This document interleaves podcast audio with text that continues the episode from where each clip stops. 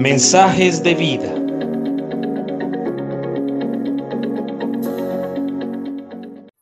Buenos días, te saluda Nicolás Espinosa.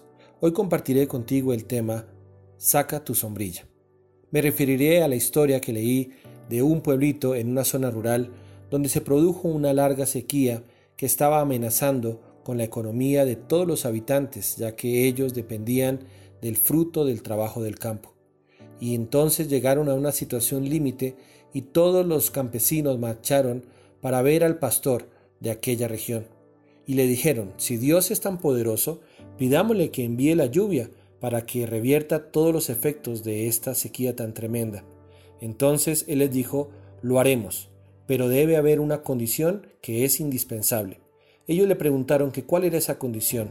Entonces él les dijo, debe hacerse esa petición con fe. Con mucha fe, contestó el pastor.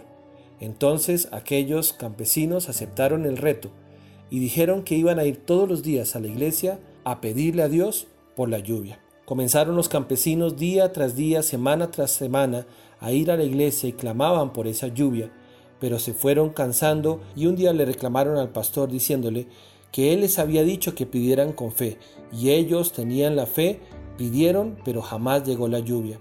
Entonces el pastor les preguntó, ¿Ustedes han tenido una fe verdadera? Ellos nuevamente afirmaron que tenían mucha fe. Entonces el pastor les dijo, si ustedes tienen una fe verdadera, ¿por qué durante todos los días que ustedes vinieron a orar aquí a la iglesia, ni uno solo de ustedes trajo la sombrilla? Esta historia nos da un reflejo de lo que sucede en la realidad. La fe es como una convicción profunda que te lleva a vivir como si ya estuvieras recibiendo lo que crees. Este día Dios quiere llevarte a que tengas una fe consecuente. Cuando una mujer está embarazada, ella prepara todo lo de la llegada de su bebé. Las acciones de ella son consecuentes con la fe que ella tiene en su corazón. Aunque no está viendo su bebé, un día lo tendrá en sus brazos.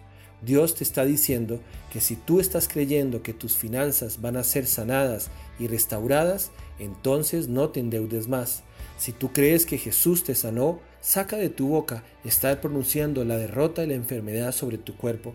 Si tú tienes fe que Dios restaurará tu matrimonio, ya no hables más del divorcio, ya no critiques más a tu cónyuge, solo cree que Dios hará ese milagro que estás esperando.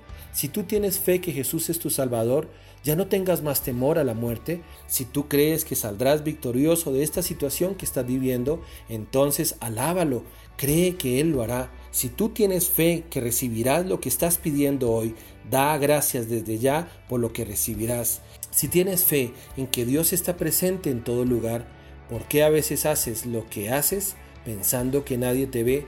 Si tú crees que Dios tiene su voluntad sobre ti y esta es buena, agradable y perfecta, ya no desconfíes más, deja de amedrentarte por las circunstancias, porque de esas circunstancias saldrá algo bueno, agradable y perfecto.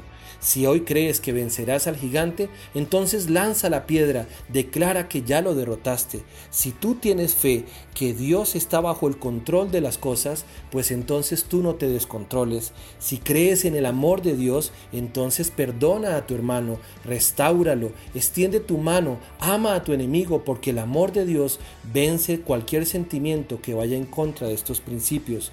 Si tú crees que la Biblia es la palabra de Dios, obedécela, créela, aliméntate de ella cada día. Hoy es el día que tus acciones serán consecuentes con la fe que dices que tienes. Esta es la clase de fe que le agrada a Dios, porque la Biblia dice, sin fe es imposible agradar a Dios. Y también la Biblia dice que el justo por la fe vivirá.